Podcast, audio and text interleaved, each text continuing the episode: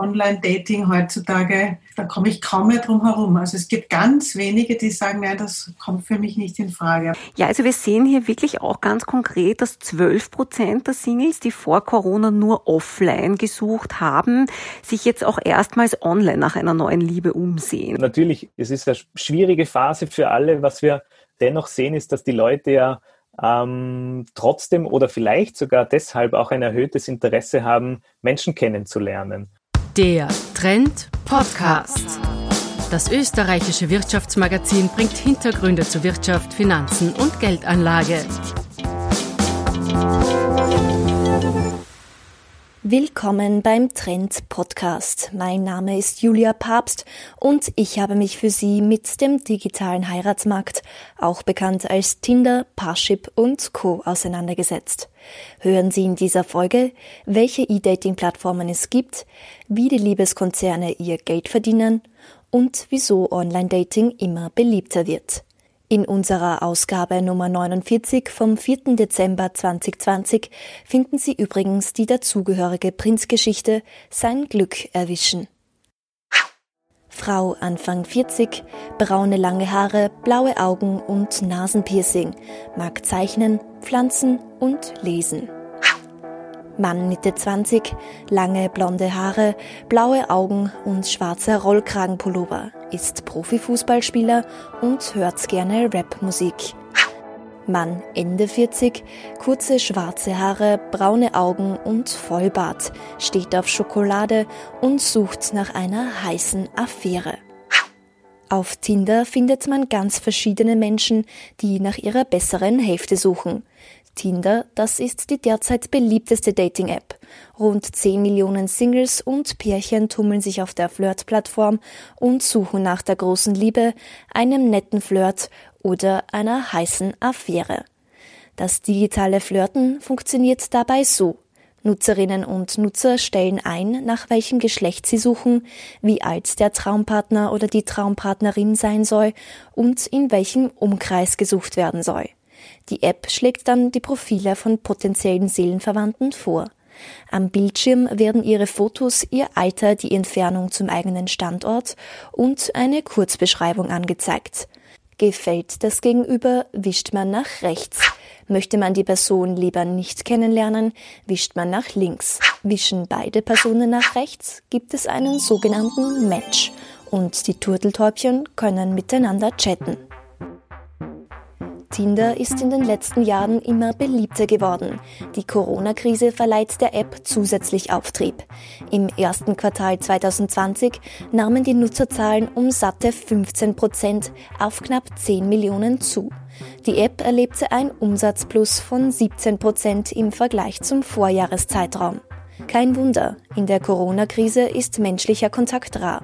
Viele Singles fühlen sich einsam und immer mehr Alleinstehende nutzen deswegen Tinder und Co. Das Bedürfnis nach Liebe sei während der Krise groß, erklärt Paartherapeutin Claudia Wille-Helbig. Singles sehnen sich auch nach Körperkontakt und zwar sehr, sehr stark. Da werden oft dann Beziehungen geknüpft online mit einer irrsinnigen Hoffnung, dass da möglichst bald ein Kontakt stattfindet. Sind Vereinslokale und Bars geschlossen, ist E-Dating die einzige Option, um trotz Pandemie die große Liebe zu finden. In ihren Beratungsgesprächen mit Singles wird E-Dating deswegen für Wille Helbig immer wichtiger. Online-Dating heutzutage, da komme ich kaum mehr drum herum. Also es gibt ganz wenige, die sagen, nein, das kommt für mich nicht in Frage.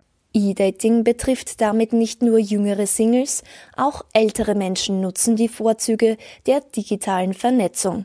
Es gibt Leute aller Altersgruppen, die sich online kennenlernen. Und ich finde, das, das Tolle daran ist, dass man Menschen kennenlernen kann, relativ unkompliziert, die ich wahrscheinlich nie treffen würde im Leben. Nicht jeder nutzt bei der Suche nach der großen Liebe aber den Platzhirsch Tinder. In den letzten Jahren haben sich in Österreich rund 400 E-Dating-Anbieter etabliert.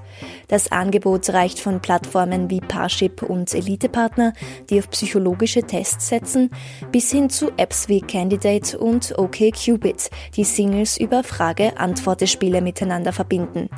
Manche Apps finanzieren sich über Werbung, andere über Mitgliedsbeiträge. Diese kosten zwischen 5 und 30 Euro pro Monat. Auch ein prominenter Player spielt seit kurzem Verkuppler. Im Oktober hat Facebook seine Plattform Facebook Dating in Österreich eingeführt. Neben dem normalen Facebook-Profil können Nutzerinnen und Nutzer jetzt in einem separaten Bereich ein Dating-Profil anlegen.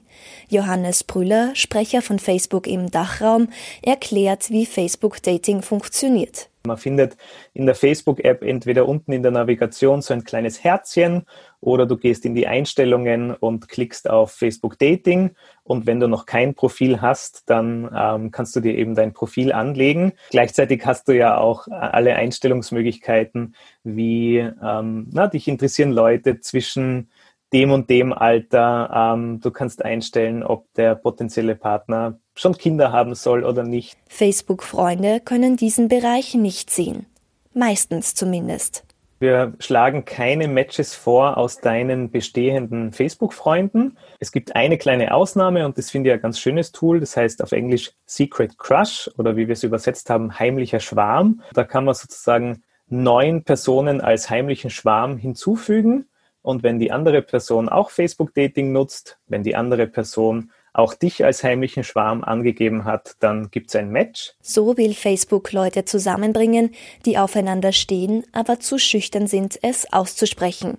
Statt anonymen Liebesbriefen reicht ab sofort also ein Klick, um die heimliche Liebe zu gestehen.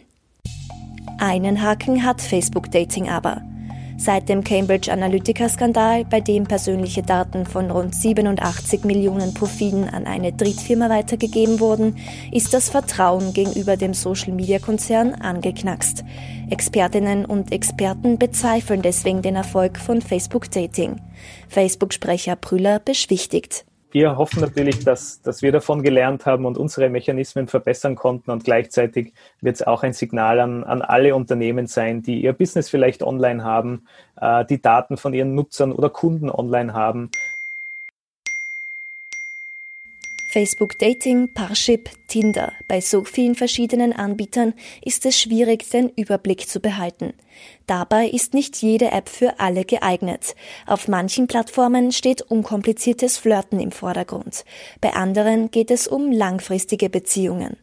Um Enttäuschungen vorzubeugen, sollte man sich also gut überlegen, welche App wirklich zu den eigenen Bedürfnissen passt, empfiehlt Parship-Psychologin und Paartherapeutin Caroline Erb man muss sich halt wirklich überlegen, in welcher Situation bin ich, in welcher Lebensphase, wonach suche ich hier konkret und dann würde ich durchaus mich auf der jeweiligen Seite mal genau informieren.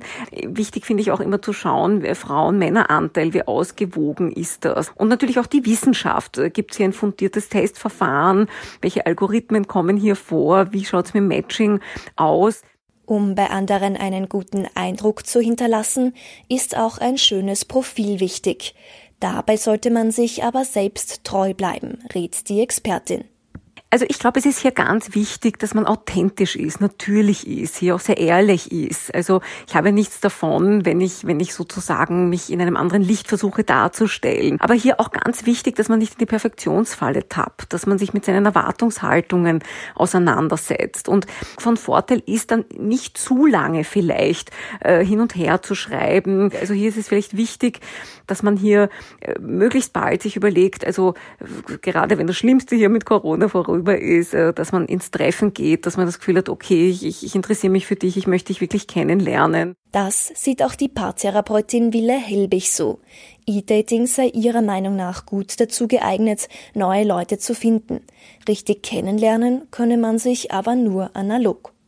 Die Kommunikation ist nur zu einem ganz geringen Teil geht über die Worte, sondern es geht über Körpersprache, über Hormone, über wie verhalte ich mich und so weiter. Das ist alles Kommunikation und das fällt weg, wenn ich nur ein Foto schicke und wenn ich nur irgendwelche Texte hin und her schreibe.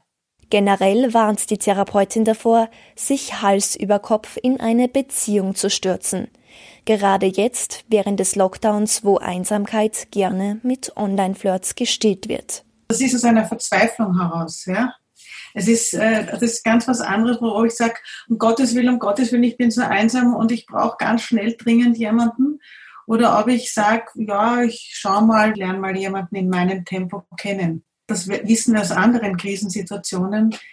wo Angst im Spiel ist, Angst alleine zu sein, verfälle ich keine guten Entscheidungen. Auch wenn das Warten gerade jetzt besonders schwer fällt, heißt es also auch bei der Liebe im Lockdown. Gut Ding braucht Weile. Die Dating-Plattformen stört das nicht. Ihr Gewinn steigt, je länger die Nutzerinnen und Nutzer online flirten. Weltweit dürfte das Marktvolumen vom Geschäft mit der Liebe bis 2026 auf rund 9,4 Milliarden US-Dollar steigen.